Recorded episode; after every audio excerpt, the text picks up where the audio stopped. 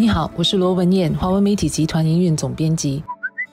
你好，我是吴欣迪，联合早报和联合晚报总编辑。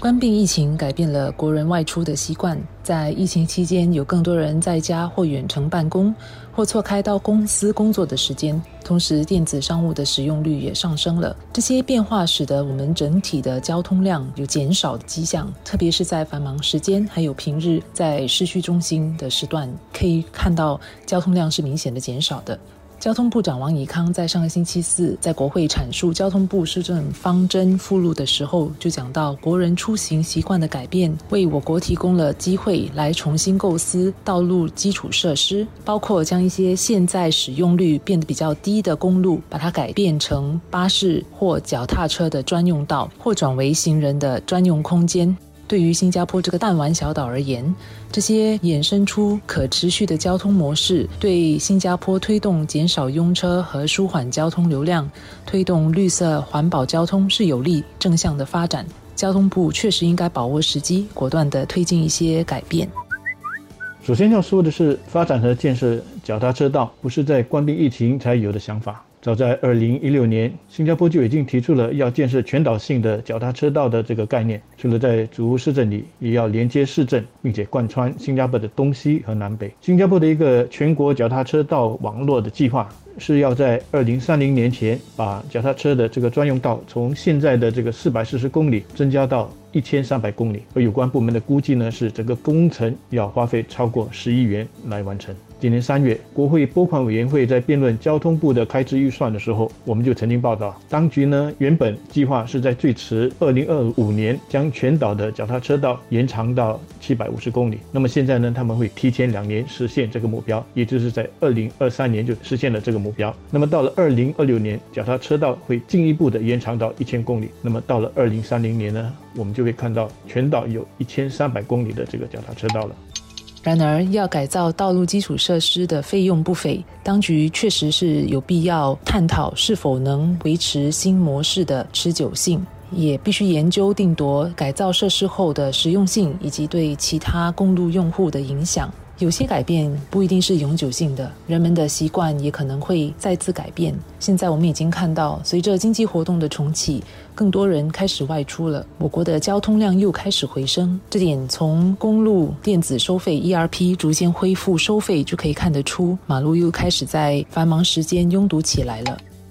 但政府也不应该拖延太久，应打铁趁热。毕竟现在还有很多人在家办公或避免外出，而且在关闭疫情还没有完全被克服之前，相信接下来几个月都会是如此。因此，现在是政府通过基础设施的改造和一些政策的推行，来影响人们出行行为或者改变他们通勤选择的好时候。包括通过公交系统的提升，提供更完善的脚车和行人道，来鼓励人们放弃拥。车转用公共交通工具或以脚车代步，同时政府也可以考虑建造更多支持环保车辆的充电站，并通过政策来鼓励拥车者转为环保节能的车子，鼓励人们转向比较绿色和可持续的通勤习惯。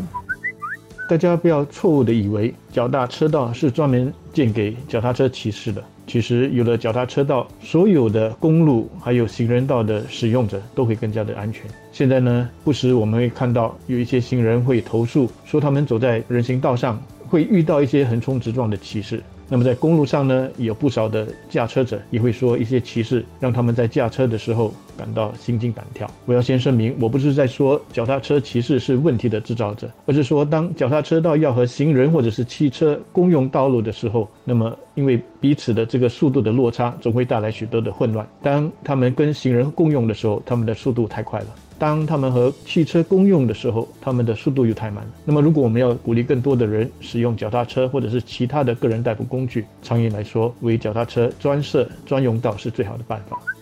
上周公布的政府施政方针，交通部附录中提到，要把一些使用率较低的公路改成巴士或者是脚踏车的专用道。严格来说，并不是完全性的概念。但是官兵疫情提供了我们一个很好的机会，让我们可以重新的审视这个概念。在官兵疫情之前，可能很多人认为公路已经非常的拥堵了，不可能再让位给脚踏车道了。但是官兵让我们发现，人们的出行习惯不是真的无法改变的。数据就显示，关闭期间人们用车的确是减少了，而用。脚踏车却是增加的。官病有一天真的过去之后，我们一些新养成的习惯或者是生活方式是不是会继续？当然需要当局。去观察和研究，但是这是一个很好的窗口，让我们来探讨一些新的规划。我自己觉得呢，把公路转变成脚踏车专用道，比起现有的这种把人行道扩建成脚踏车道，有它的独特的优点。现在不少的脚踏车道呢是跟行人道并行并排的。那么虽然我们已经有不少的公众教育，但是还是有些人不知道怎么正确来使用它们。